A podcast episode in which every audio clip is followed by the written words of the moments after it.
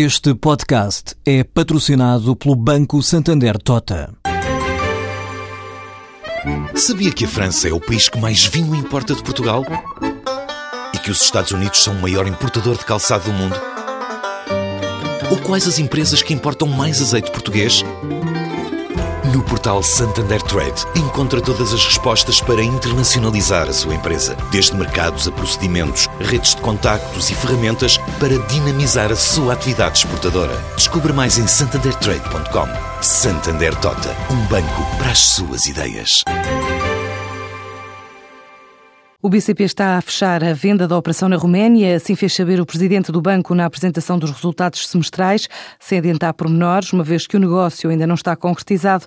No Namada adiantou que o BCP está próximo de assinar um primeiro acordo quanto à operação na Roménia, onde fez uma provisão de 34 milhões para colocar o valor da participação perto do valor que o banco tem na realidade. Mas o gestor reconheceu que esta provisão acabou por ter um efeito extraordinário negativo na área de negócio internacional do banco.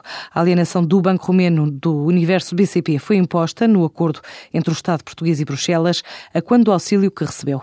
No plano de reestruturação, outra condição para o BCP ser recapitalizado passava pela redução do número de trabalhadores em Portugal para os 7.500 até 2017. Assim, reduzir cerca de 135 milhões de euros em custos com pessoal. Para evitar despedimentos, o banco chegou a acordo com os sindicatos ao ano passado para um corte temporário de salários e saída de colaboradores por mútuo acordo. No geral, o BCP registrou no primeiro semestre deste ano o resultado líquido negativo de 62 milhões de euros, bem longe dos 488 milhões apurados a igual período do ano passado. Hoje, o Tribunal de Luxemburgo colocou sob gestão controlada o Espírito Santo Financial Grupo e a Rio Forte Holdings do Grupo GES, depois de ter feito o mesmo a semana passada em relação ao pedido da Espírito Santo Internacional, Nuno Amado garantia ontem que o BCP não tem financiamento às holdings do GES que pediram gestão controlada. Esclareço que o BCP não tem qualquer operação de crédito sobre as três entidades do Grupo Espírito Santo eh, que até ao momento pediram a gestão controlada.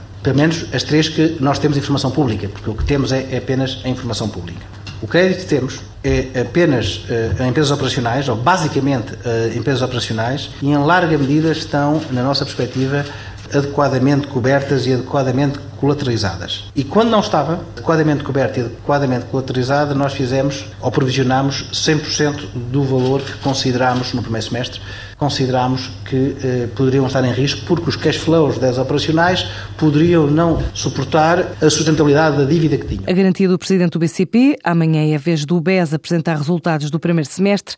Esta tarde desconvocou a Assembleia Geral marcada para quinta-feira a pedido da Holding Espírito Santo Financial Group, que evoca factos inesperados, entre os quais o pedido da mesma sociedade de gestão controlada no Luxemburgo, proposta que reuniu o acordo do outro acionista, o banco francês Crédit Agricole, e esvaziou o conteúdo da reunião. Caso venha a verificar-se qualquer insuficiência da atual almofada de capital de 2,1 mil milhões de euros, o Banco de Portugal fez saber em comunicado que o interesse demonstrado por diversas entidades em assumirem uma posição de referência no BES indicia que é realizável uma solução privada para o reforço de capital. O Banco Espírito Santo assume de forma direta os 10% da Portugal Telecom. Assim anunciou esta tarde a PT, em comunicado ao mercado, a posição do BES de 10,06% passou a ser detida diretamente pelo banco, quando antes era imputada à empresa através da Avistar. Esta mudança resultou da celebração de um acordo por transmissão fora do mercado regulamentado, acrescenta a operadora, que está em processo de fusão com a brasileira Oi. A Motengil ganhou um pacote de contratos na América Latina no valor total de 335 milhões de euros. A construtora portuguesa ficou com a segunda fase da obra do metro de Guadalajara, no México, no valor de 230 milhões. Inclui a construção de um túnel ferroviário de 4 km e cinco estações subterrâneas, incluindo um terminal intermodal de transportes. No Brasil, ganhou os lotes 1 e 2 da rodovia BR-101, no estado da Bahia. Ao todo são quase 84 quilómetros, apenas parte do projeto maior, sendo a parte que cabe à sucursal da Motengil em território brasileiro, no valor de 70 milhões de euros. A empresa ganhou também as obras de modernização do Porto de Talara, no Peru. O montante é de 30 milhões. Outra obra de construção civil na Colômbia, o laboratório Reficar, em Cartagena das Índias, que ascende a 15 milhões de euros.